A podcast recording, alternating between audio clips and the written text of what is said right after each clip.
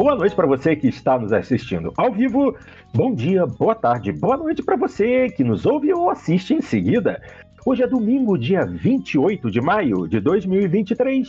E começa agora mais uma edição do Jogando Papo, o podcast, também videocast, onde não basta jogar, é preciso debater. Edição 257 entrando no ar. E eu, Fábio Porto, junto aos meus queridos amigos Cadelinha e Dart Range, trazemos para discussão as notícias mais importantes do universo do entretenimento digital nesta última semana.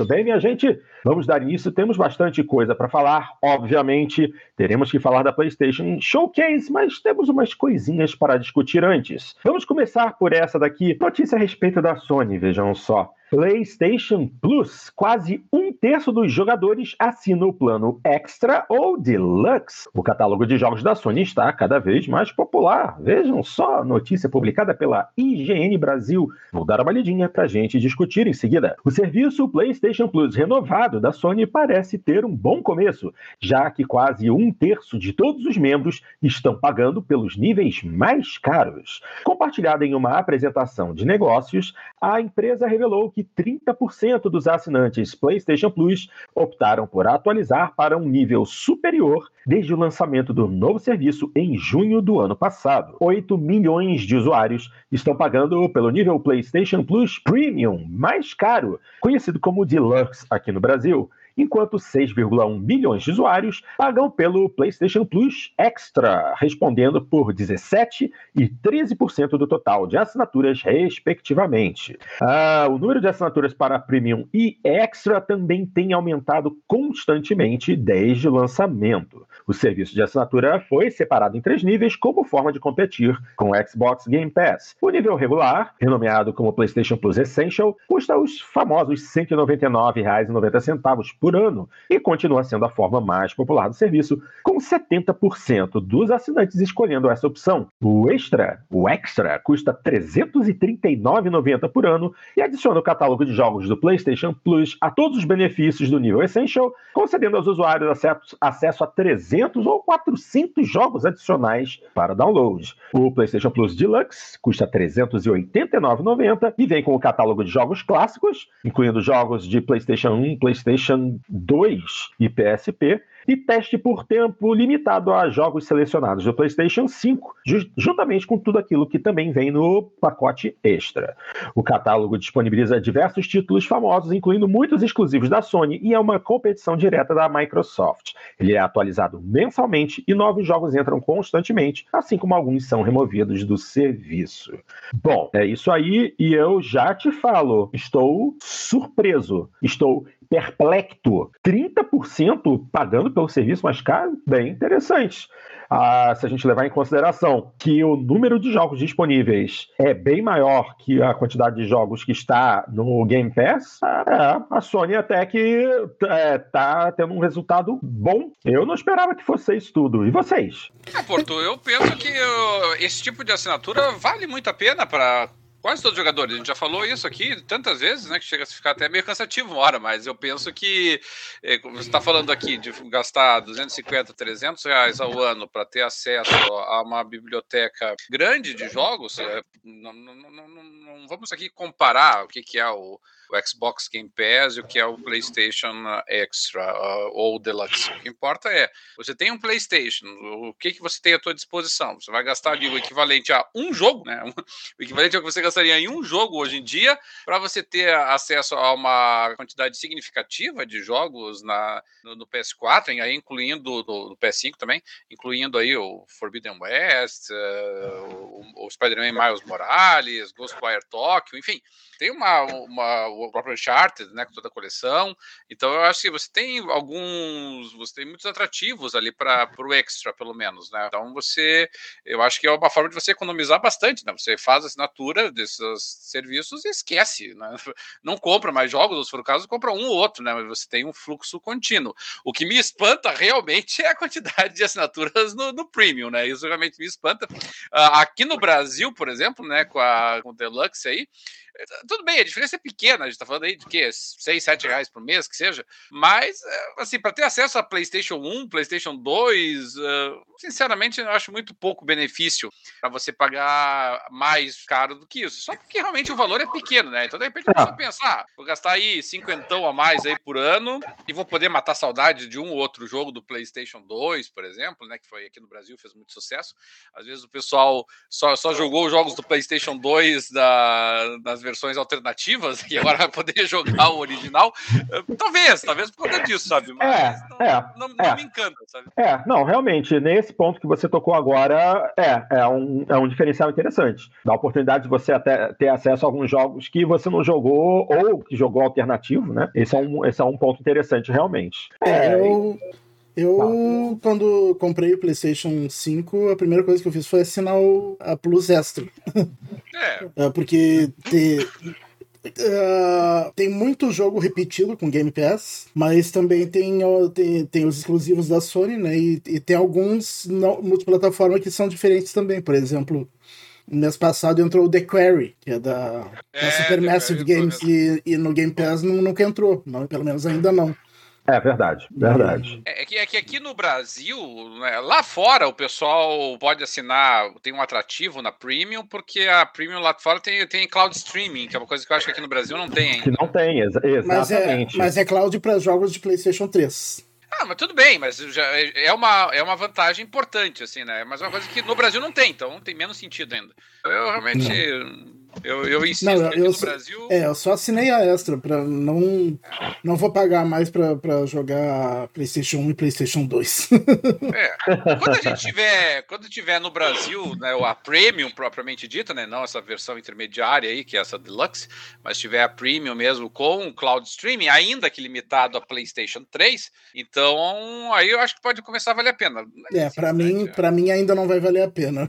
Vai valer a pena se, se incluírem na Premium assim uh, se incluírem na, na Premium os exclusivos no, na data do lançamento. Aí sim. Ah, mas ah, aí você já tá querendo muito da Sony, Dart. É. Honestamente. Do jeito que eles são um, unha, de, unha de fome. Hum, é. Acho meio difícil. Eu não sei, de repente o Jim Ryan é deposto por alguém, mudam a, mudam a programação, aí valeria a pena. É.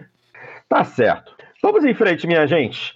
É, bom, o nosso podcast não fala só de jogos, fala da indústria do entretenimento digital. E isso aqui é entretenimento digital e a notícia chata, aquilo que muita gente já esperava, né? Porque já vinha sido comentado internacionalmente e chegou ao Brasil. O que muda na Netflix com a cobrança pelo compartilhamento de senhas? É, mas vamos lá, vamos lá. A Netflix anunciou que passará a cobrar pelo compartilhamento de senhas no Brasil, gerando reclamações e dúvidas por parte dos usuários nas redes sociais. Na noite de quinta-feira, dia 23, o serviço de streaming informou por meio de sua conta oficial no Twitter que a Netflix Brasil passará a cobrar R$ 12,90 por cada assinatura fora da residência. Abrindo aspas aqui, sua conta deve ser usada por uma única residência. As pessoas que moram nesta mesma residência podem usar a Netflix onde quiserem, seja em casa ou fora de casa. Fecha aspas. Pausa. Essa frase aí já deixa muita coisa assim no ar, sem entender muito bem. Ok, vamos continuar. A empresa havia anunciado que tomaria tal decisão, mas sem definir prazo para que ela fosse implementada. Ela vem na esteira do que já aconteceu em outros países da América Latina, como Chile, Costa Rica, Peru e Argentina, entre outros. Até agora, qualquer assinante poderia ceder sua senha para outra pessoa. O único entrave ao compartilhamento era o limite máximo de aparelhos ligados simultaneamente. Ou seja, no plano Premium, que é o plano mais caro, de R$ 55,90, quatro dispositivos poderiam acessar a plataforma ao mesmo tempo. As regras sobre os dispositivos permanecem, mas a Netflix vai passar para controlar onde é que estão os dispositivos acessando cada conta. Você pode compartilhar sua senha do Netflix com qualquer pessoa que more na mesma casa. Para simplificar, usando como exemplo uma conta premium, que permite assistir e baixar séries e filmes em quatro aparelhos em cada vez, se os membros dessa família moram na mesma casa, eles continuam podendo entrar na Netflix e acessar seu próprio perfil sem nenhum problema. Para isso, será preciso definir uma localização principal, ou seja, a casa a qual a conta está associada. Para uso regular em outras localizações, será preciso adquirir um ponto extra,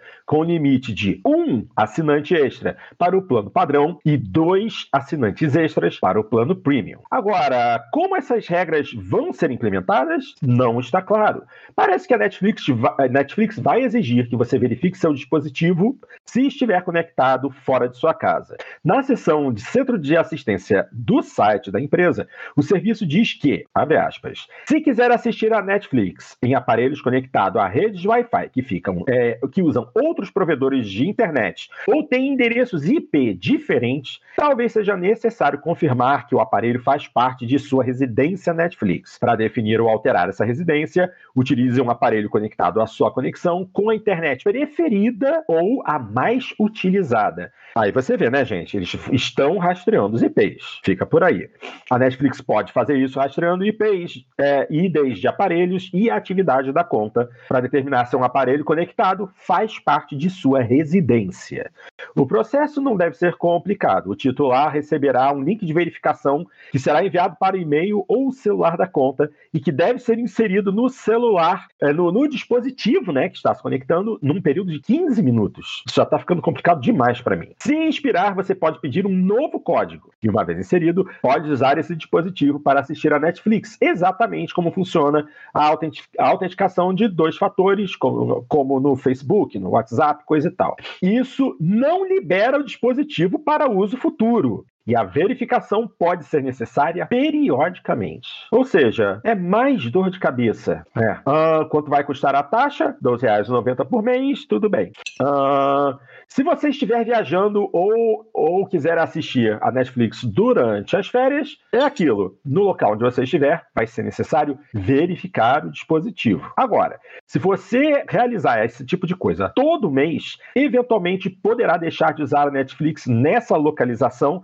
pois a plataforma vai identificar que não se trata de uma exceção. É, gente, que coisa. O que membros tá, e... Não, diga. Uh, já tenho uma dúvida. E uma pessoa que, que mora em dois lugares. Tem, pe... tem pessoas que. Logo, logo eu vou estar nessa situação. Tem pessoas que trabalham durante a semana no lugar e vai para casa no fim de semana, em outra localidade. E aí? Vai, vai ficar toda hora uh, confirmando o endereço até que ela vai bloquear dizendo não, mas isso não é o endereço só. É. Quer dizer, a, a, mesmo com essas explicações, existem casos e casos que deixam perguntas no ar. É, eu, antes do início da gravação, estava conversando aqui com o Cadelin. É, eu tenho uma única conta e um único perfil com o meu nome. Meus pais usam esse perfil no Rio. Eles passam três semanas no Rio e passam uma semana comigo aqui onde eu moro atualmente no interior. Como é que vai funcionar isso? Eu não vou usar Netflix. Aliás, eu já não entro na Netflix sem tempo. Mas aí meus pais vão passar três semanas utilizando lá e uma semana aqui. Nós não temos perfis diferentes na mesma conta. É o meu perfil, é o perfil único que eles abrem no Rio e que abrem aqui. A Netflix vai identificar isso é, como um, um, usuário viajante que mora no Rio de Janeiro durante três semanas e uma semana fora. Eles vão criar um, um eles vão identificar um perfil de uso assim porque até agora eu não recebi o um e-mail informando dessa questão do, do compartilhamento de senha.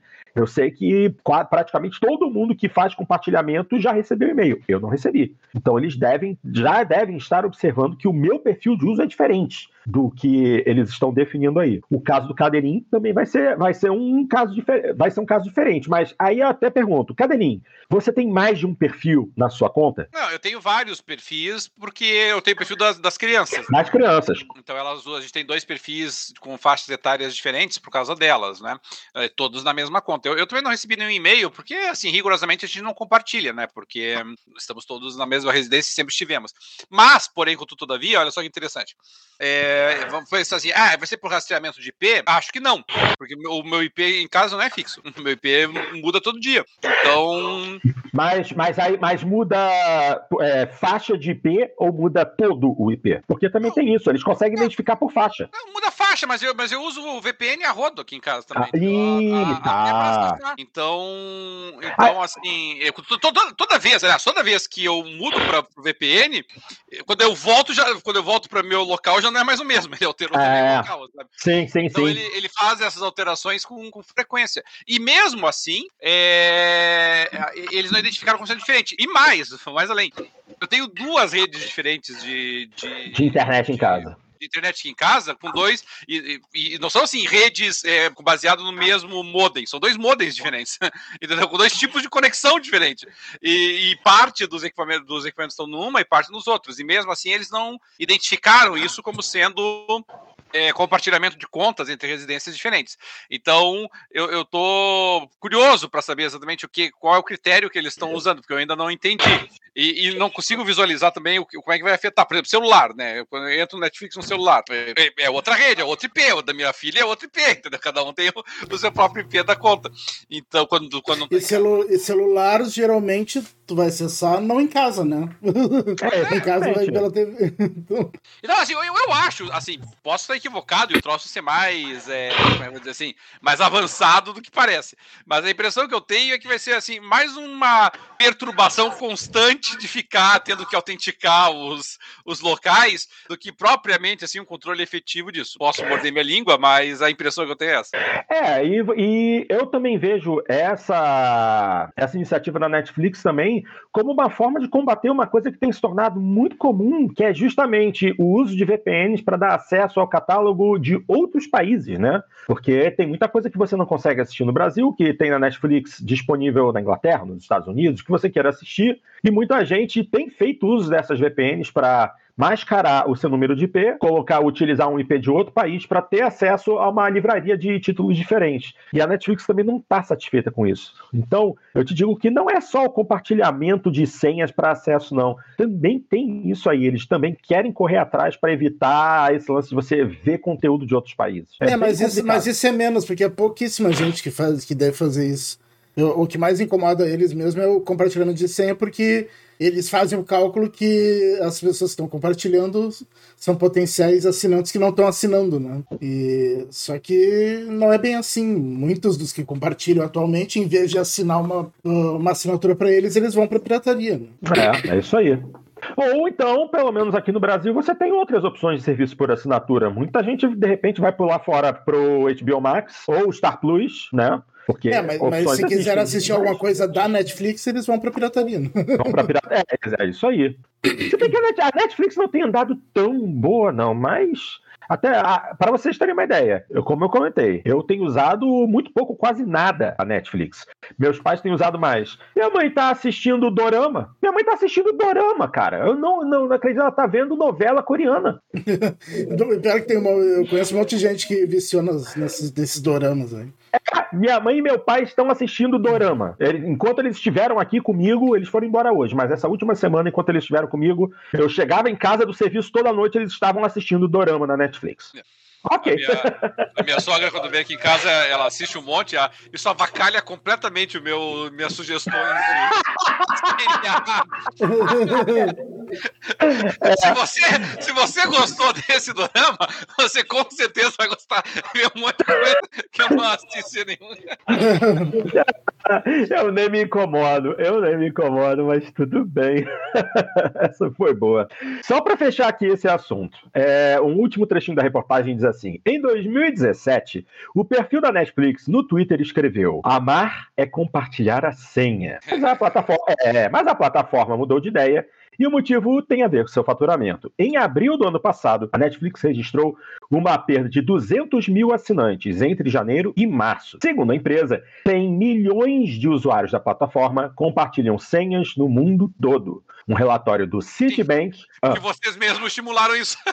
é, exatamente. Um relatório do Citibank estima, no entanto, que isso custe à Netflix cerca de 6 bilhões de dólares, ou seja, 30 bilhões de reais por ano. Para contornar essas perdas, a empresa aumentou o valor das mensalidades e introduziu um plano com anúncios, que no Brasil custa R$ 18,90 por ano. Aí, abrindo aspas rapidamente para o Reed Hastings, né? que é fundador e ex-CEO, ele fala assim: de certa forma, precisamos ser pagos por eles. Agora, é interessante, no Brasil hoje nós temos é, agora quatro planos. Temos o plano básico com anúncios, o plano básico sem anúncios, o, o intermediário, que é o que eu tenho, e o premium. Mas vocês sabiam que o plano básico com anúncios é, tem imagem Full HD, enquanto o plano básico sem anúncios é 480p de resolução? Não entendo na verdade, é, isso. Na verdade é 720. 720? É. Ah, mesmo assim é, ah. é, menos qualidade, né? É, mesmo assim é menos qualidade. E, e, esse, o básico sem anúncios, eles estão meio que escondendo.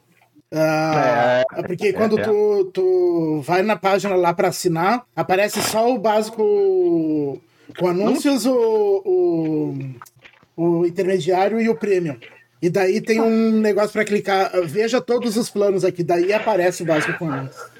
Ah, espertinhos, muito espertinhos. Acho que tá, tá mudo, Cadelinho. Eu queria dizer que é em preto, no fundo preto, tem um link. É, é um, um, um texto no fundo preto. Você só descobre quando você tá andando com o mouse e de repente o mouse muda. Dá seta pra mãozinha. É. Ah meninos espertinhos. É. Bom, eu vou aguardar para ver. Vou continuar do jeito que tá. Meus pais vão continuar usando no Rio. Quando eles vierem para cá, eles vão usar aqui também, no meu perfil. Vamos ver por quanto tempo que isso vai funcionar até que a Netflix decida inventar. Até lá, vamos ver.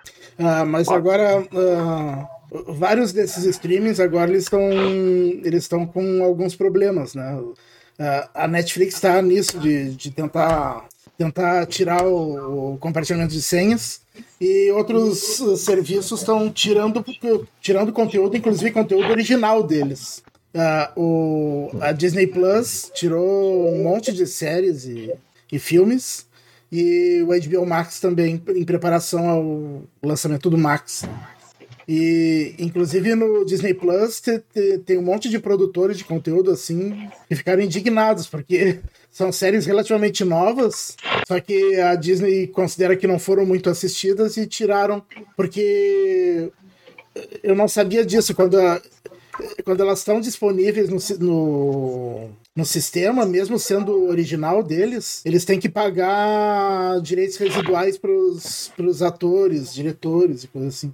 E se eles Correto. tiram, daí não tem que pagar. Então, as séries pouco assistidas eles estão tirando. Então, uh, aquela história de que ah, é, é um catálogo que vai só crescendo, que eles nunca tiram, que uh, acabou isso, né? É isso aí. Mas agora. Porque a gente sempre achava que sa saíam os licenciados, mas os, os próprios deles ia só aumentando, né? Mas não, não é bem assim. É, é isso aí. Bom, mas assim, ainda tem a seguinte questão, né? É, essa mudança de pensamento da Netflix está pegando muita gente de surpresa. E o próprio Procon do Paraná decidiu notificar a Netflix a respeito dessa cobrança adicional. É, de acordo com o órgão, a medida pode violar o Código de Defesa do Consumidor e deu 20 dias para que a Netflix esclareça o porquê disso. Olha só. O Procon do Paraná notificou nesta sexta-feira, dia 26, a Netflix pela cobrança por compartilhamento de senhas. De acordo com o órgão, a empresa não deixou claro como vai diferenciar compartilhamento do uso regular pelos mesmos usuários em diferentes aparelhos. É, uma, aí a, o, a Cláudia Silvano, do, que é coordenadora do PROCON do Paraná, escreveu assim: o material publicitário da empresa, que inclusive está disponível em seu site, traz frases como assista onde quiser, o que induz o consumidor ao erro, pois o mesmo imagina que perfis podem ser utilizados em qualquer local. É, de acordo com o Procon, se o serviço pode ser acessado por meio de aparelhos móveis, a empresa não pode limitar o acesso apenas à residência. Olha aí, tá certo? Mais que certo, concordo plenamente. É, se você tem um aplicativo móvel para utilizar o, a sua conta Netflix em outro lugar, isso significa que você não precisa ficar travado na mesma residência. E não só celulares, por exemplo, aparelhos tipo o Chromecast, o Fire TV. Sim. Uh, por exemplo, o ano passado, quando eu fui a São Paulo, Uh, me lembro que estava passando a Casa do Dragão. Daí eu levei o Fire TV para ligar na TV do hotel para continuar assistindo. Correto, correto. Então. E como é que vai ser a... esses aparelhos aí que eles são? é, mas aí no caso no Fire Stick ficaria até mais fácil de identificar, porque ele tem o identificador próprio, né, e a conta que está conectada a ele. A Netflix de, é, detectaria apenas uma mudança de endereço. Mas como é que é, como é que eles vão controlar esse tipo de uso? Novamente, ninguém sabe. Ainda está nebulosa essa situação. Então, só podemos aguardar para ver, certo? Vamos em frente. Gente, Daqui a pouco a gente vai falar sobre a PlayStation Showcase. Mas antes, temos é, vamos comentar a respeito de um dispositivo que apareceu muito rapidamente no fim da Showcase é, e que andou gerando um certo burburinho aí nesses últimos dias. Eu estou falando do Project Q, que é o de novo dispositivo portátil da Sony, né? Que é uma espécie de controle DualSense com uma tela no meio. Reportagem do DNM, vou dar uma lida rápida para a gente poder discutir. O Project Q é o novo dispositivo portátil da PlayStation. A estrutura é semelhante à do Nintendo Switch, com uma tela no centro e controle nas pontas, especificamente partes do DualSense do PlayStation 5. De acordo com o CEO da Sony Interactive Entertainment, o Jim Ryan, o dispositivo permitirá que usuários joguem remotamente os jogos que estão baixados no seu PlayStation 5. Não é um console portátil no sentido de que terá jogos próprios. Pense no Project Q como um dispositivo usado para streamar jogos que você já baixou. A tela dele tem cerca de 20 centímetros e roda jogos em resolução HD. Em termos de comandos, o chamado Project Q terá todas as funções e botões de um DualSense normal. Jogos em realidade virtual, evidentemente, não estarão entre os títulos que poderão ser jogados no dispositivo. Não há uma data de lançamento confirmada para ele, que foi anunciado junto com os novos earbuds da Sony. Aliás, é preciso ter em mente que Project Q é um nome temporário, então não há sequer um título oficial para o produto tratado nesta matéria. Assim, é, como a gente, a gente até tinha comentado a respeito disso alguns programas atrás, já tinha, já havia rumor de um dispositivo portátil para streamar jogos do PlayStation 5. E eu já havia comentado que isso é uma tremenda uma bobagem. Isso aqui vai flopar legal, porque hoje, poxa, você já tem aplicativos para fazer streaming.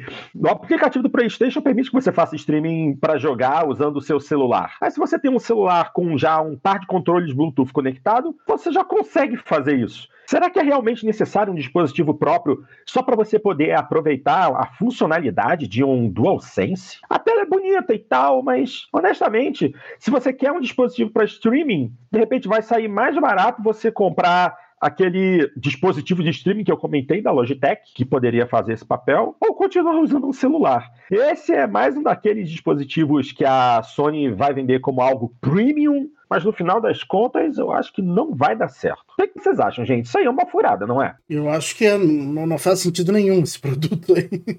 Ainda se fosse um portátil independente, como um, um PSP, um Vita, Exatamente. mesmo assim a chance de, de flopar ia ser grande, mas pelo menos faz sentido, né? Uh, agora, só uma tela para tu jogar é mais fácil uh, colocar o aplicativo do PlayStation no celular e, e, e, parear com o DualSense, que tu pode parear o DualSense. Exato, exatamente.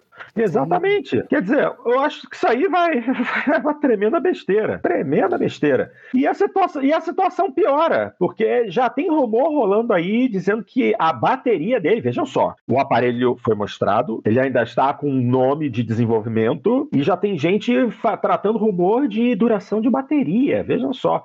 A bateria do portátil pode durar entre 3 e 4 horas. Ai, Jesus. O portátil Project Q, revelado pela Sony sem muito alarde, ganhou um novo rumor. Informaço... Agora, informações sobre duração da bateria começam a circular. De acordo com um especialista em vazamentos, Tom Henderson do Insider Gaming, a bateria do portátil especialista deve durar... Especialista em vazamentos. É, cara, agora... agora... Só gostei também. o especialista em vazamentos. É, gente. Especialista em vazamentos o Tom Henderson diz que a bateria deve durar entre 3 e 4 horas sem precisar de recargas. No texto, ele afirma que o valor é considerado baixo e seria um movimento arriscado para a fabricante japonesa. Isso a gente já vinha dizendo desde muito cedo. Besteira esse dispositivo. Não há detalhes oficiais a respeito dessa especificação técnica, mas o valor seria propositalmente pequeno porque o dispositivo é voltado para uso doméstico. O portátil precisa de uma conexão Wi-Fi para funcionar e roda jogos a partir de uma transmissão obrigatória de um PlayStation 5, o que também envolve o uso do controle. Ai, que besteira. Ainda por cima gente. tem que estar próximo de um PlayStation 5, né? Então... A, a, gente, eu até comentei que se de repente você quisesse fazer um streaming utilizando uma conexão via internet, se você quisesse jogar um jogo seu que tá, uh, você quiser jogar fora de casa, o dispositivo se conectar via internet ao seu PlayStation, usando uma conexão segura e tal, talvez funcionasse. Agora, Mesmo isso... assim, poderia ser feito num celular. Né? Exato! Exato! Quer dizer, isso é muito ridículo, gente. Muito ridículo. Uh, o Henderson diz acreditar que o sucesso do Project Q depende muito do valor do dispositivo. A Sony não deu pistas de quanto vai cobrar, mas algo abaixo de 200 dólares, pouco mais de mil reais em conversão direta, é considerado por ele como garantia de sucesso em vendas, apesar de não combinar com a política de preços da companhia. Não mesmo. Não mesmo, eles não vão vender isso nunca abaixo de 200 dólares, ainda mais por conta do preço que deve ser cobrado devido à tela. Eu Se não... for uma. Ah, diga. Eu, eu, não entendi qual que é a, a, a, diferença entre esse produto que eles estão oferecendo e, e, o, e o Remote Play que o, PS, que o PS5 já tem. Que o PS5 então, já tem é eu, eu, não, eu não pesquei ainda. Assim, é, é, eu tô pagando por uma tela? É, essa é a proposta? É, é essa. É uma tela tá que pagando... é só para isso. É, uma tela. Aqui, ok, uma tela Full HD. Hoje, o único dispositivo portátil para jogos que tem tela Full HD é o Asus ROG Ally que é o principal concorrente do, do Steam Deck. Mas qualquer, é muito... qualquer smartphone tem tela Full HD ou até maior. Mas, mas, aí, mas aí a gente está falando de resolução, a gente não está falando de tamanho de tela. Porque, obviamente, jogar numa telinha de telefone de 6 polegadas não é tão confortável. Se você tem uma tela já de 8 polegadas, pô, o conforto aumenta muito. Agora, é, é, cobrar menos de 200 dólares por esse dispositivo, nem sonhando, nem sonhando. A gente sabe muito bem que a Sony trata os seus dispositivos como aparelhos premium. Eles não vão baixar o preço para isso. Mas Eles eu... vão. Fala. Mas assim, se você quer uma tela grande e resolução alta, então pega um tablet, entendeu? Porque você vai conseguir fazer no tablet a mesma coisa. É, mas, aí, mas tudo bem, mas hoje, cara, o que, é que a gente tem no mercado de tablet? Esse foi um mercado. Na verdade, é um mercado que está reaquecendo, porque o mercado de tablets andou morto por muito tempo. E quando você fala tablet, a primeira coisa que vem na cabeça é iPad. Agora, nós estamos vendo um retorno aos tablets, tem aparecido muita coisa interessante da Samsung. A Motorola lançou recentemente um tablet com tela de 10 polegadas, muito bacana. Está havendo um ressurgimento do uso de tablets. Muita gente está deixando de lado iPad e partindo para dispositivos Android. Ainda assim, ainda assim, seria um investimento comprar um tablet só para utilizar ele para fazer streaming de jogos.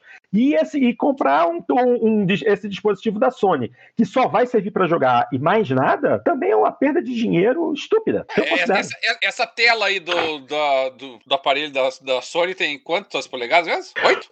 8 polegadas Full HD. Ah, você, isso, se pegar lá, até, até os, os, os tablets de entrada do, da, da Galaxy, aquele tab, o, tablet A lá deles, lá, de 5 anos atrás. É, então. Tinha eu... Full HD com 10, 12 polegadas.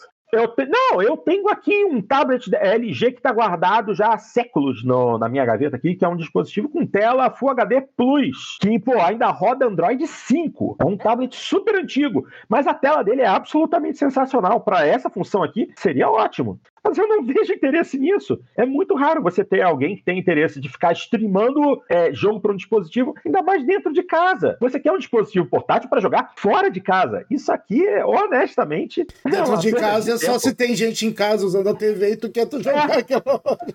Mas, é mas são situações bem bem específicas, né? específicas. Né? É, eu não, não, não, consigo visualizar é, público-alvo para isso, sabe? É, você que não consegue ir ao banheiro, você fica jogando, não sei, eu não sei o que, que, que, é o público-alvo exatamente. A sua é. esposa não deixa você jogar, seu marido tá querendo assistir futebol e você quer jogar, não sei, eu, eu não entendi qual é o público-alvo.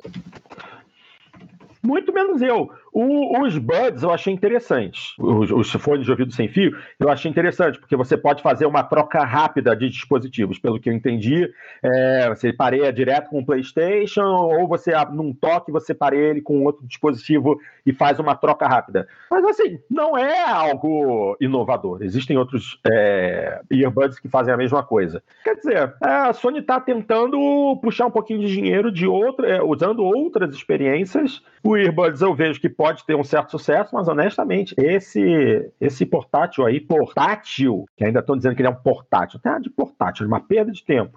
Eu acho que vai ser um baita revés. Mas boa sorte para Jim Ryan. Vai precisar, certo? Ok, gente. Uh, vamos para o nosso principal assunto de hoje. Obviamente, vamos comentar a respeito do que foi apresentado durante a PlayStation Showcase que aconteceu na última quarta-feira. Uh, antes de mais nada, antes mesmo da gente comentar, Dart, PlayStation Showcase, uma nota de 0 a 10. 2. Dois! Ah, meu Deus! Ah, não, é já, já, vai começar, já vai começar a treta desde o início. Logo, eles uh, eles uh, anunciaram trinta e tantos jogos e o único que me interessou foi o Homem-Aranha.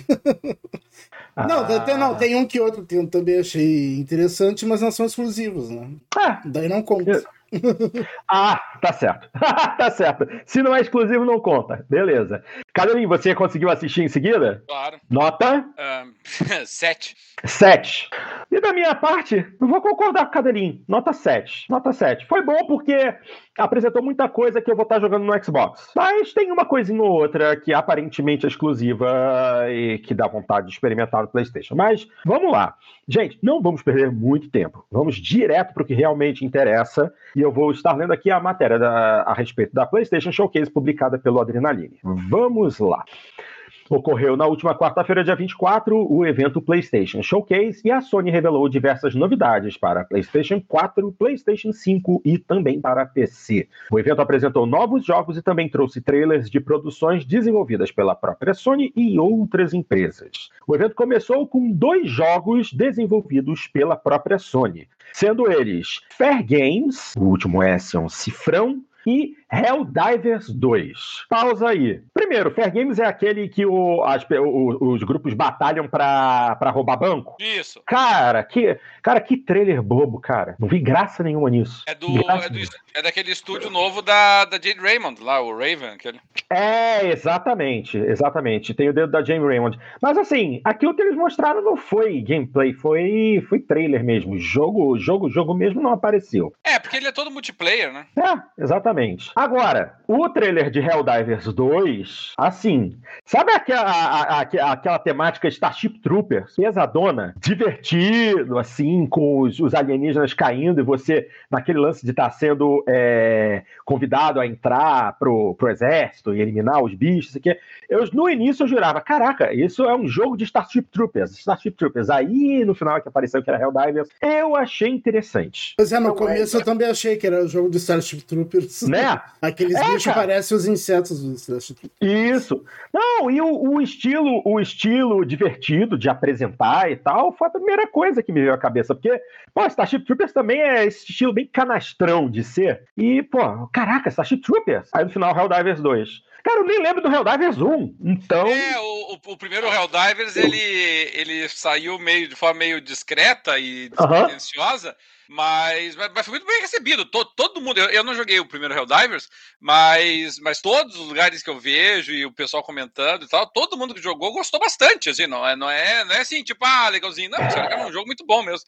E, e legal que a Sony está trazendo. Vai, vai continuar um jogo de nicho e tal, né? Mas é, ele vai ter essa competição direta, porque nós estamos com o jogo agora do, do Starship Troopers também, né? Então vai ser uma, uma disputa interessante. É, isso aí.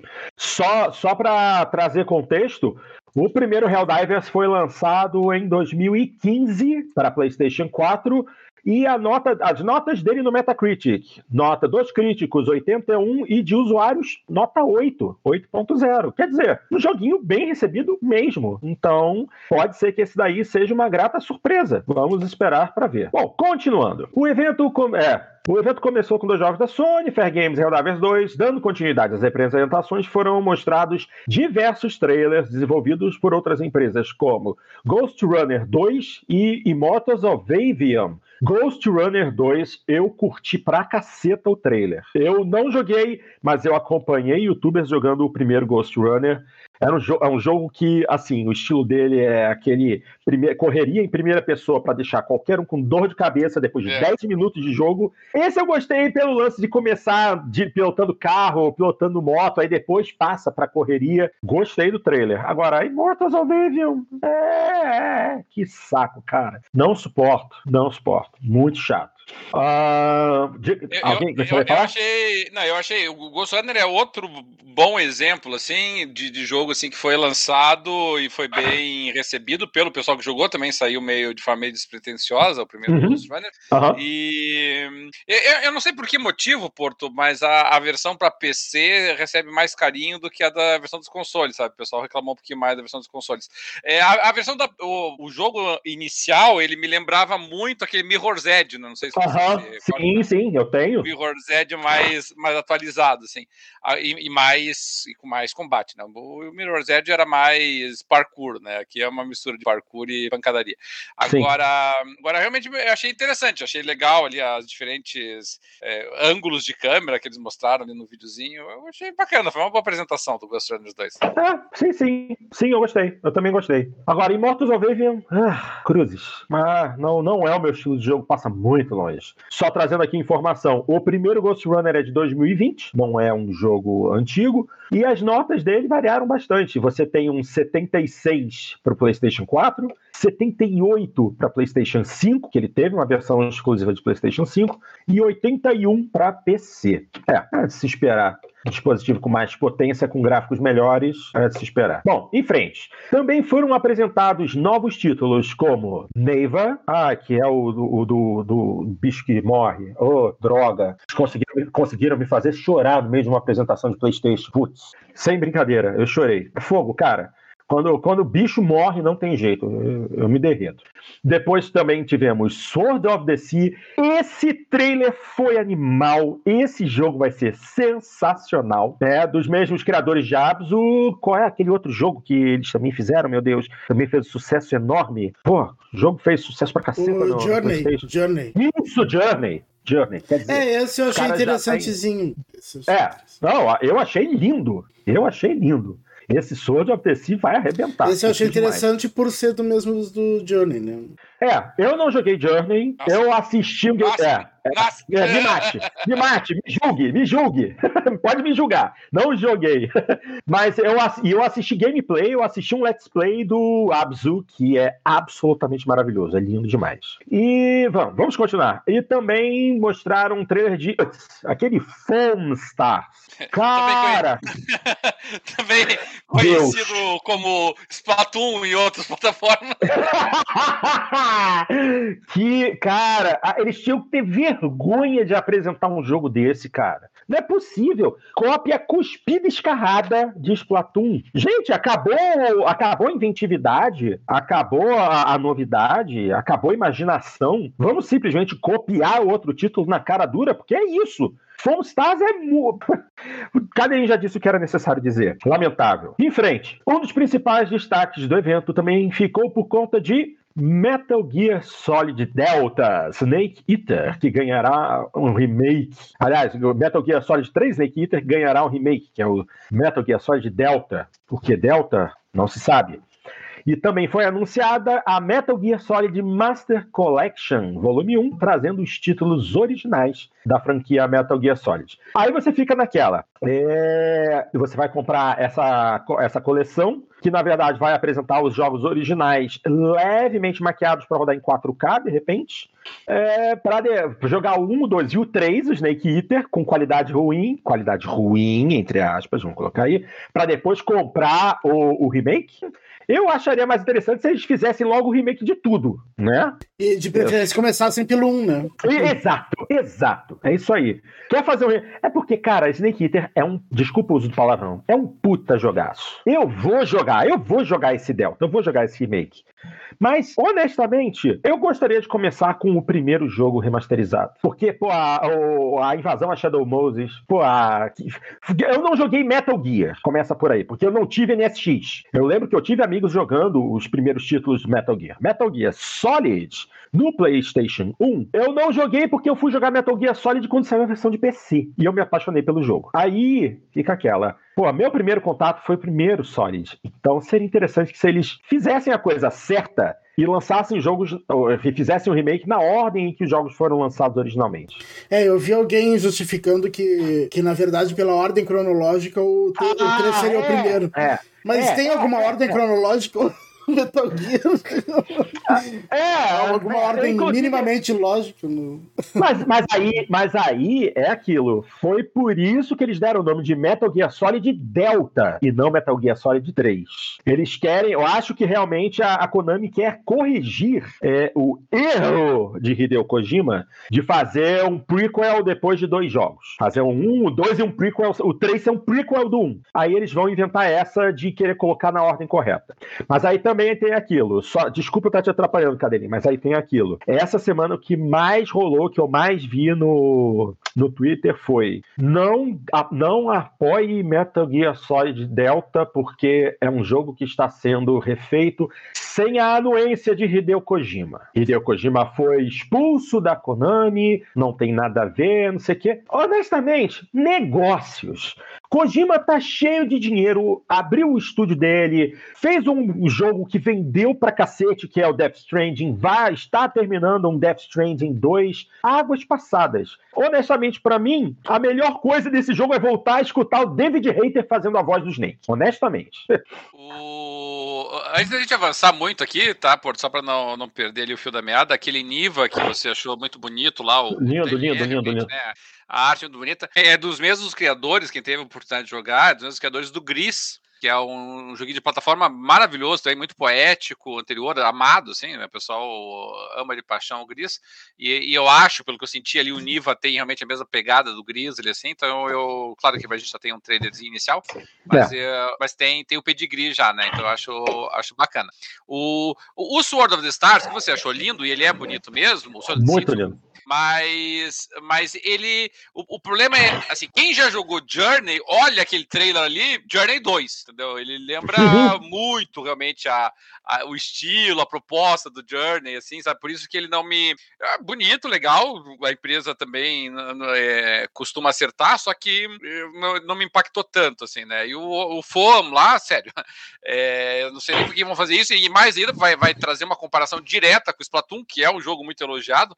É, então, não sei se é uma boa ideia. Com relação a essa questão aqui do, do Metal Gear, finalmente, é, é, é, meio estranho, né? Fazer o remake do 3, mas tudo bem, tem essa questão cronológica, embora, sério, acertar a cronologia do Metal Gear, acho que dá pro cara fazer a dissertação de mestrado dele, baseado Exato. E, tentar encontrar né, é, uma lógica E, e assim, esse, esse chamado por boicote aí, sinceramente, não, não me bate muito o coração, entendeu? É como você dizer assim, ah, é, vamos boicotar Dead or Alive porque o Itagaki saiu, vamos boicotar a Fable porque o Molinô saiu querido, você pode, digamos assim, é, é, perder alguns pontos do jogo por conta disso, né? Mas, né? Ninguém nunca fez isso. Alguém boicotou Devil May Cry porque o Kamiya saiu lá no raio que parlou. Não. é, exato. Lembra mais. Então, então e de qualquer maneira, eu, eu acho que eles estão fazendo uma tentativa, né? Eles vão ver, vamos tentar, vamos tentar começar uma história mais ou menos linear agora, ver se o pessoal compra a ideia, né? Se comprar a ideia, a gente vai fazendo aí uns remakes de acordo com uma certa linearidade da história, né? Tentar botar a coisa meio que em ordem. Então pode ser, pode ser interessante, assim, né? E Metal Gear tem uma base de fãs muito grande, né? Então eu acho que o pessoal vai, vai se animar. E até porque, como você mencionou, é, é uma discussão gigantesca, não é? Mas o Metal Gear 3 é, ele é considerado um dos melhores, para alguns o melhor Metal Gear, então eu acho, acho interessante. É, e eu quero, eu quero, na verdade, que depois disso tudo acontecer, a, Konami decida fazer um remaster, né? Se eles quiserem continuar com essa coleção, já que essa Master Collection é, vai ter mais um volume, o que foi anunciado foi o volume 1, com os três primeiros títulos. Eu quero que o volume 2 traga os Metal Gear originais e também os Metal Gear que foram lançados em outros dispositivos. Por exemplo, a gente teve o Peace Walker, né? Que esteve disponível no PSP. É um baita jogo e ele, ele foi desenvolvido dentro da linha do tempo do Metal Gear Solid 3. Então aí também tem essa questão a, a, Konami pode, de repente, é, dar, fazer um remake dele, porque ele é continuação direta do Metal Gear Solid 3, o Peace Walker. Mas não dá para saber o que eles vão fazer, então também não vou ficar conjecturando nada aqui. Só espero que todos os jogos sejam refeitos. Eu não vou comprar essa coleção, porque se eu gastei 4 mil e poucos reais num, num, Xbox e num PlayStation 5, eu quero jogar com a melhor qualidade possível. Não vou jogar essas versões mais baratinhas. Vamos em frente. Uh, Alan Wake 2 recebeu um novo trailer mostrando detalhes de gameplay. E aí eu já falo: é, é um jogo da Epic Games, né? O Xbox, o Xbox decidiu largar a Remedy a, a própria sorte Aí a Epic foi lá, pegou a Remedy e agora faz jogos multiplayer. Eu acho que foi uma tremenda burrada, porque Alan Wake é uma franquia bacana que poderia ser um exclusivo forte para o Xbox, então vai sair para PlayStation também. O trailer foi interessante. Também teve um trailer bacana para Assassin's Creed Mirage. E assim, quando o trailer começou, eu fiquei: caramba, é um remake do Assassin's Creed 1. É um remake da, do, do primeiro jogo. Não, é um jogo novo, mas baseado na linha do tempo do primeiro Assassin's Creed, ok?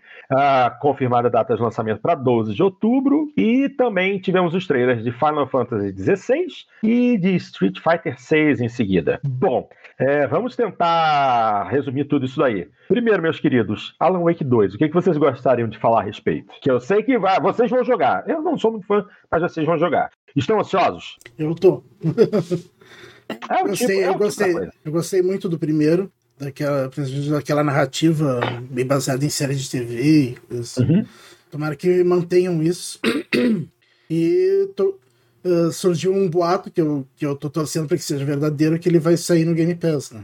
Opa, boataria boa essa. Mesmo não sendo exclusivo, ainda seria, pô, uma baita chinelada do Xbox no PlayStation. Pô, vai pagar para jogar o Alan Wake 2 podendo jogar no Game Pass? Interessante. E o Assassin's Creed? Assassin's Creed eu, eu gosto muito, né? Então, esse daí eu vou querer jogar também. Você jogou esse Sim. último, baseado nos Vikings? Sim. Gostei bastante. Gostei. Ah. É muito bom o jogo. Eu só acho que eles perderam a mão na duração. Ficou longo demais. Mas, assim, ficou longo demais na história original ou ficou longo demais por causa do excesso de DLCs?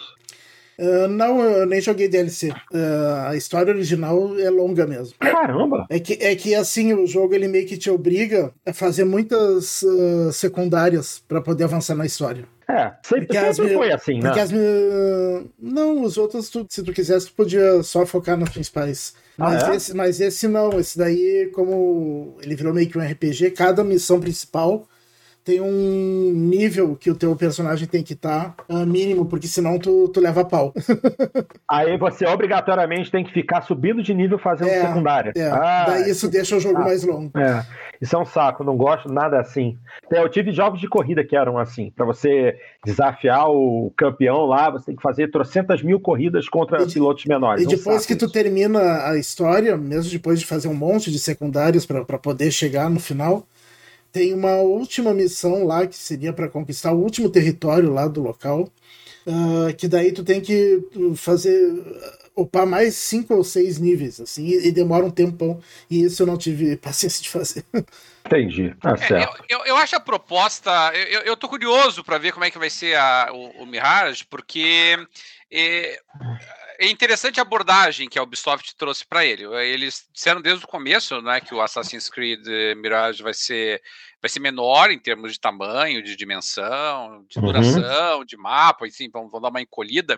Mas é, eu arrisco dizer, e olha que eu sou um fã de jogos de RPG, sou um fã de jogos de mundo aberto, mas eu, eu devo dizer que tá ficando meio cansativo, realmente. Se pegar ali o, o, o, Odyssey, se pegar o, o Valhalla, se pegar até o Origins, né, que foram talvez aí essa, esse trio aí que se inspirou muito claramente no The Witcher, né, então eles olharam pro The Witcher eh, e, e tentaram emular o, o, The Witcher 3 no, no, universo do Assassin's Creed. Mas assim, eles estavam grandes, assim, muito grandes, sabe? Muita coisa, muito cheio.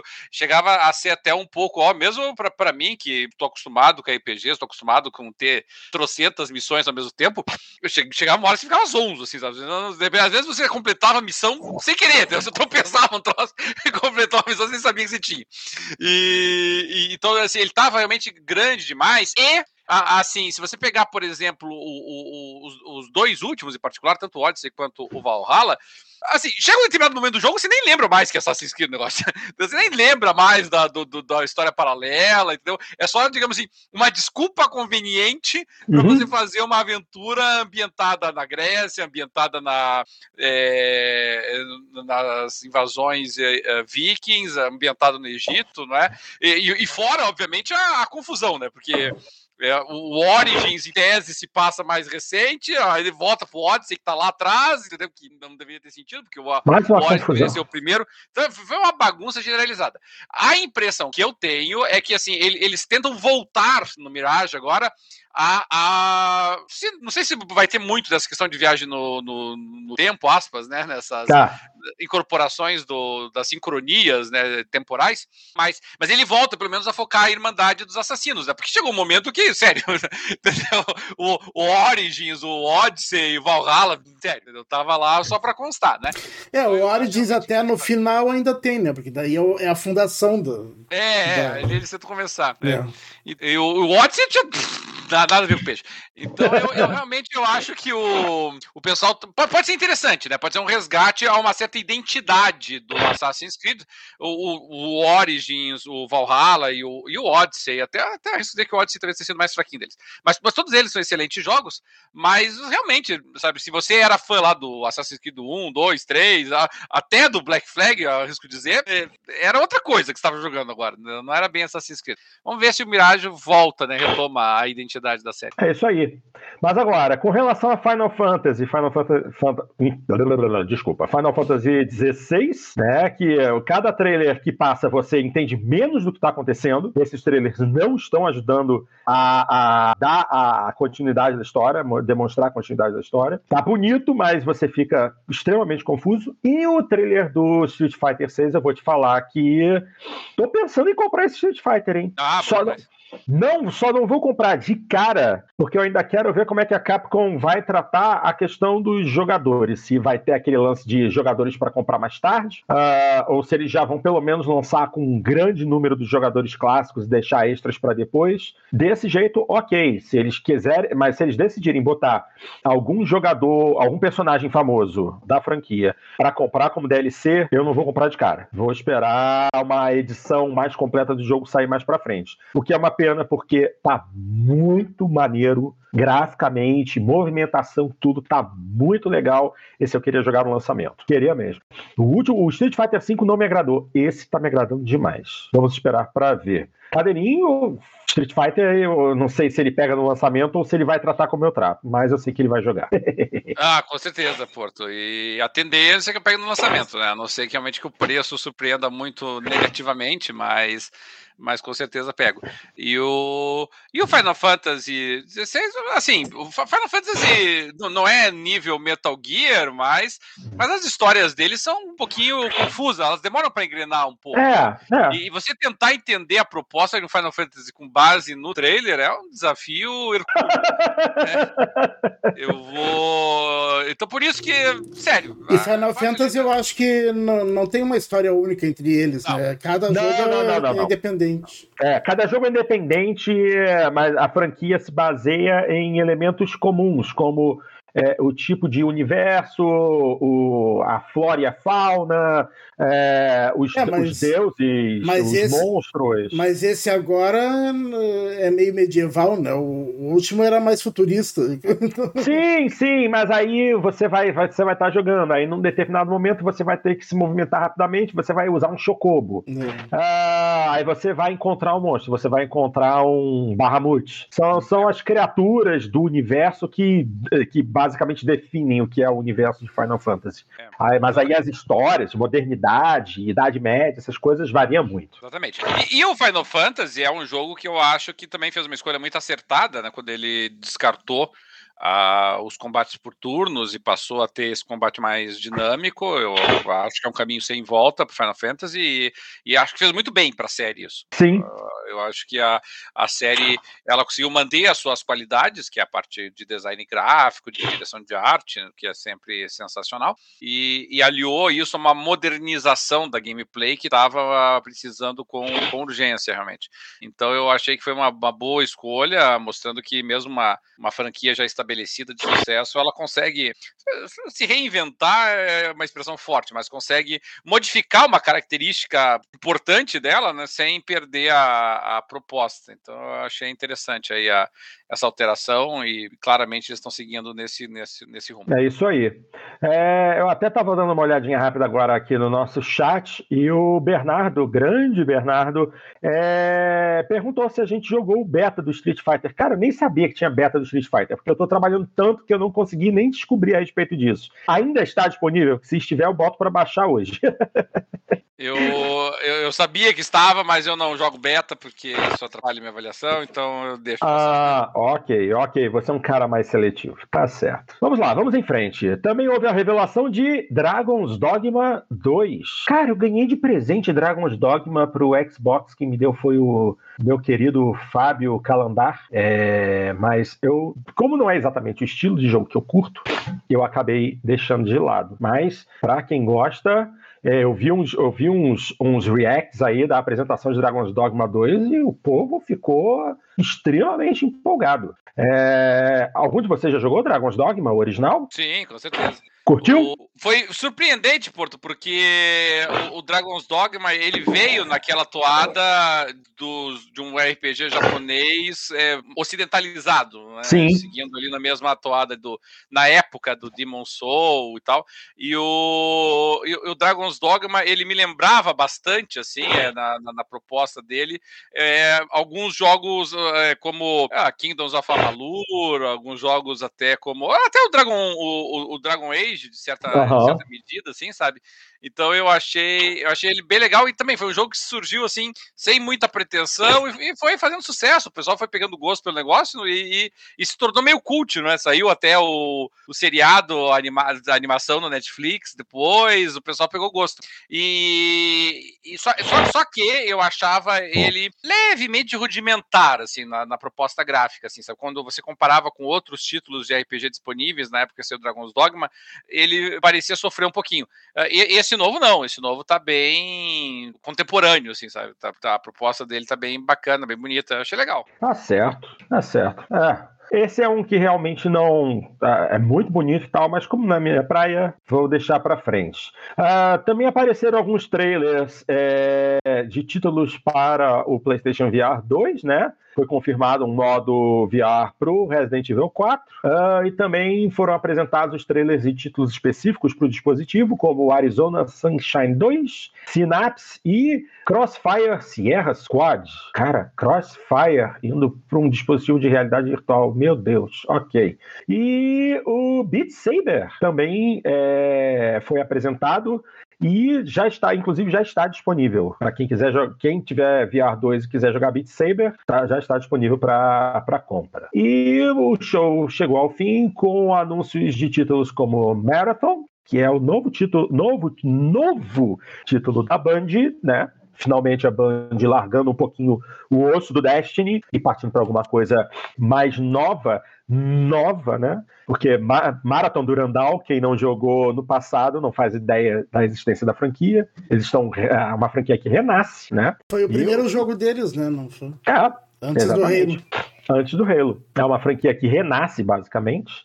O, o trailer foi interessante, gostei do estilo, da coloração e tudo. Eu achei legal. Também teve o trailer de Concorde, que eu achei meio estranho, mas tudo bem. E, por fim, o aquele que a gente pode dizer que foi o trailer mais importante de toda a apresentação, né? Que foi o trailer de gameplay de Spider-Man 2 apresentando o vilão, né? Que é o Craven, e também uh, que vai, você vai poder jogar com os dois personagens, tanto com o Peter Parker quanto com o Miles Morales, né?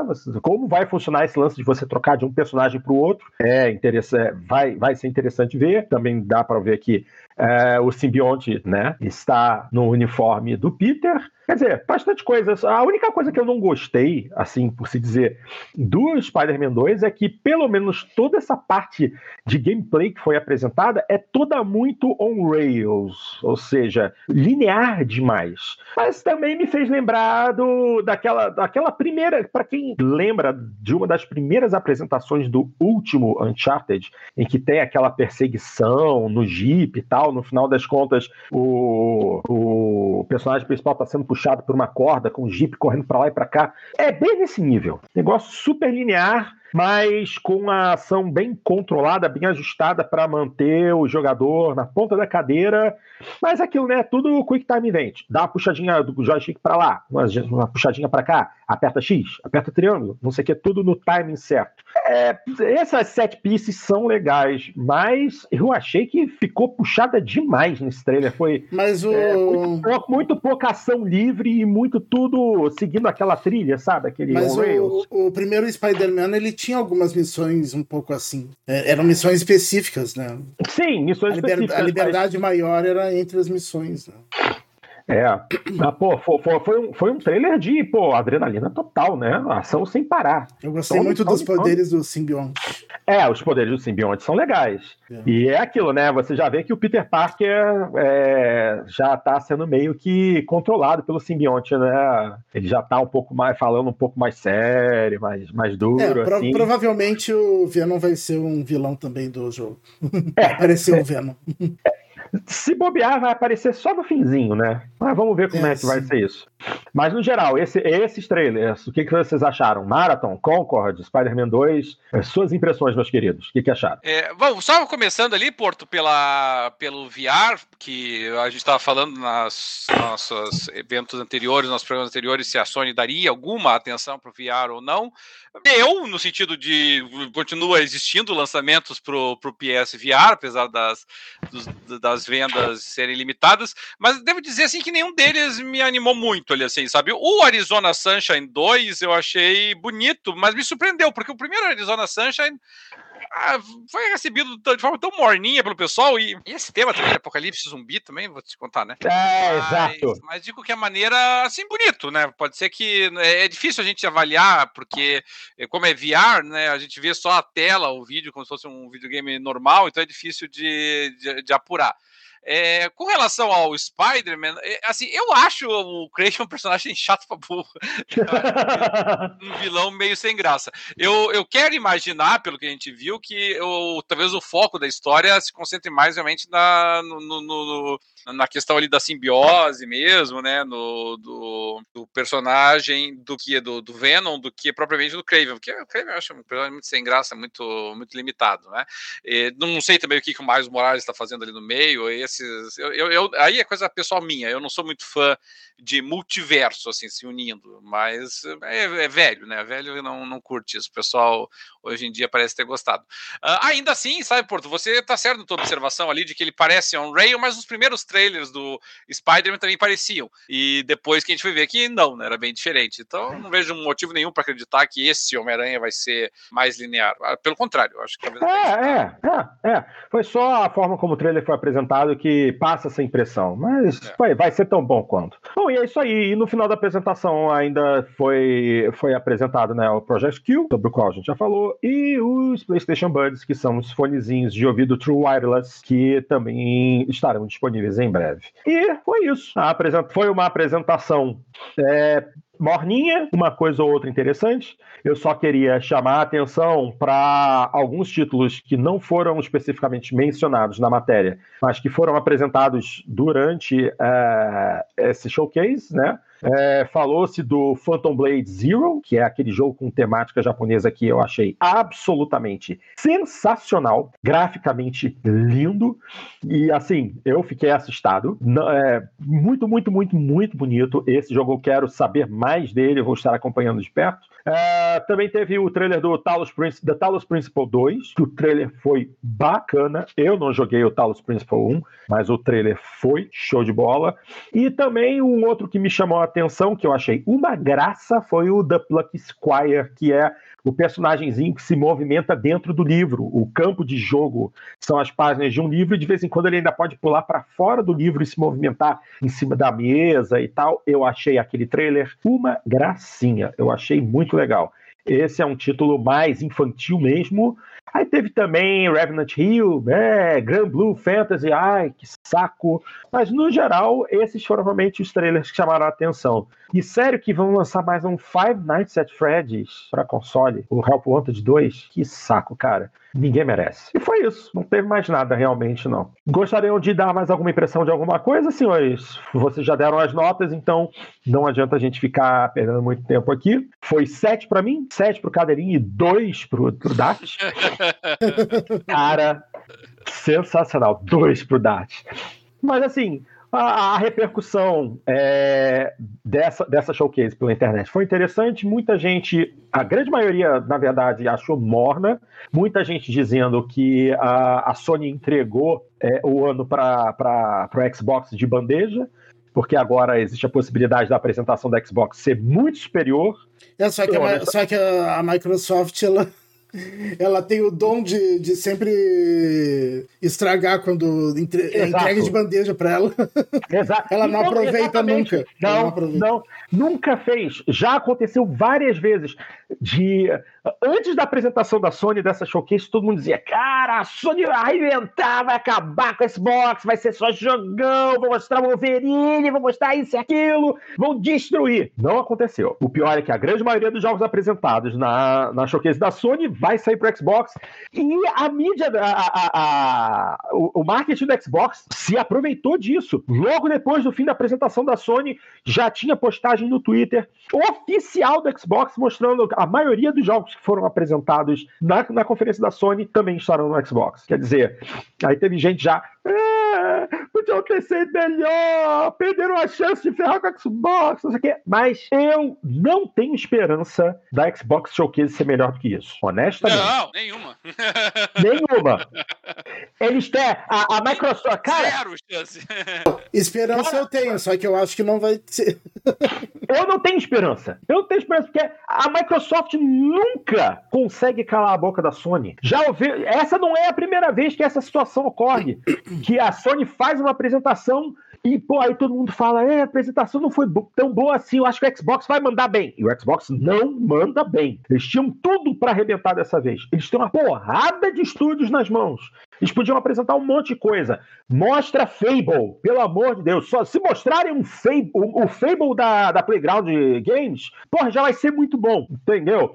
Ó, o Saikon já botou lá é, Hellblade 2, Aval, jogos da Activision no Game Pass, The Other, The Other Worlds 2. Lembra daquele trailer que eles mostraram ano passado? É. Que foi um trailer só para mostrar de jogos? É. Então, eles podiam mostrar alguma coisa agora do Outer Worlds 2. Quer dizer, eles têm chance de mostrar coisas interessantes. Só depende deles. É. Agora, eu acho difícil que mostrem, porque se fossem mostrar, já teria vazado. É, eu, eu, eu, é o que eu penso, Porto. Eu acho que nós, nós, nós, estaríamos recebendo pelo menos algumas informações a respeito de alguns dos jogos, não é? E, e aí toda aquela enorme leva de jogos que a Microsoft chegou a anunciar no passado, uhum. dos seus mais variados estúdios, não é? E que e abrangeu não só o Starfield, mas você mesmo mencionou aí, é, Outer Worlds, o próprio Fable que sumiu, Perfect Dark, nunca mais ouviu falar. É, exato, exato. Então, é, o que mais aqui, o, o Hellblade 2, né, a Valdo, nossa, enfim, uma série de jogos assim que a gente não, não ouviu mais falar e não tem ouvido falar, esse é o problema, né, não tem ouvido falar.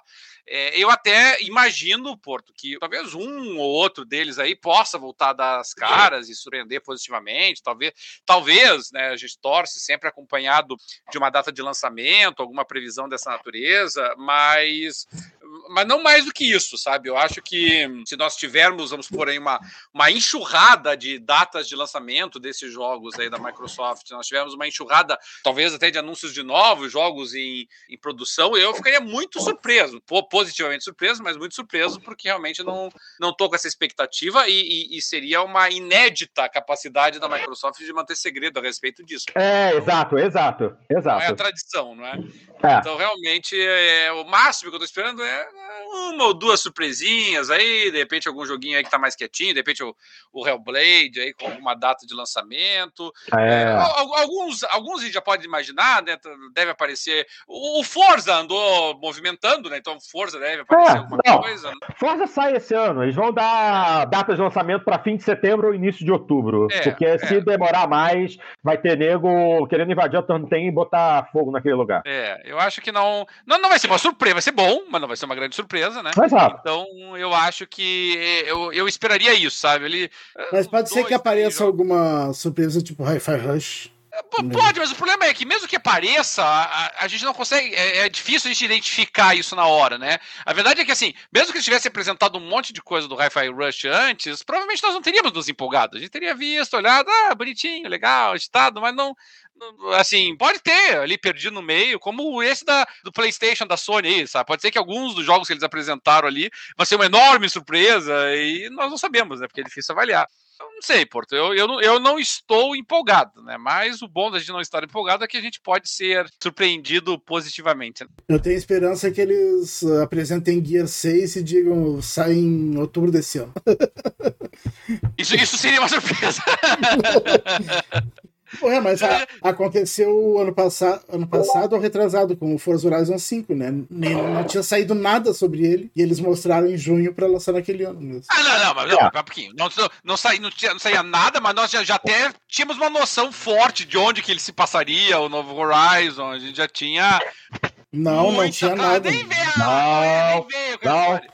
Não, falavam, inclusive, que ia ser no Japão. Falavam que é, exato, é isso aí. Foi tinha isso que o Dado falou. Tinha uma dúvida se seria no Japão ou no México. Essa era a dúvida que se tinha.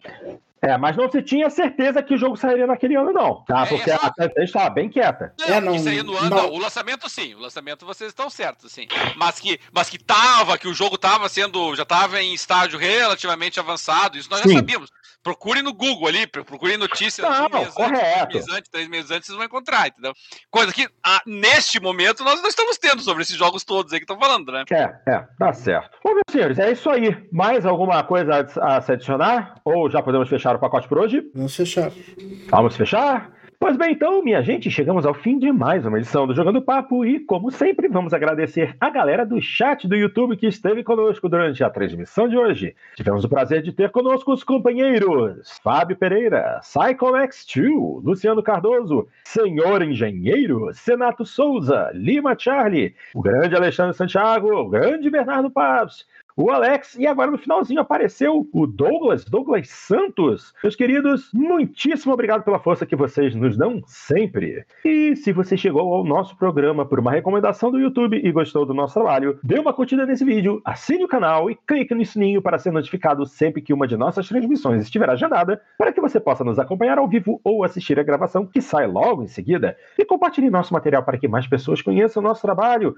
Não custa lembrar que fazemos esse podcast sem nenhum ganho financeiro financeiro, apenas pela paixão que temos por essa indústria que tanto nos traz alegria. Para quem prefere a versão em áudio, estamos em todas as plataformas de distribuição de música e podcast e nos agregadores de podcast em qualquer sistema operacional. Digita lá Jogando Papo que a gente aparece. Siga-nos também nas redes sociais, porque durante a semana, sempre que surge alguma coisa legal relativa a games, a gente está compartilhando. E para quem quer um contato mais direto conosco, vocês já sabem nosso e-mail, né? jogandopapo.jogandopapo.com.br. Você pode mandar texto, você pode mandar áudio, a gente bota aqui para tocar e discute em seguida, mas você também pode dar aquele passo mais relevante, participar conosco aqui, botando a sua cara no mundo. Mande seu e-mail, é, manifestando interesse para participar, que a gente retorna dando todas as informações necessárias para que você possa participar conosco e se tornar um integrante no horário de nossa equipe, tá bom? E é isso aí. Eu, Dart Cadalin, agradecemos muito a audiência e a paciência de vocês e esperamos que retornem semana que vem para o Jogando Papo 258. Um grande abraço a todos vocês e até lá!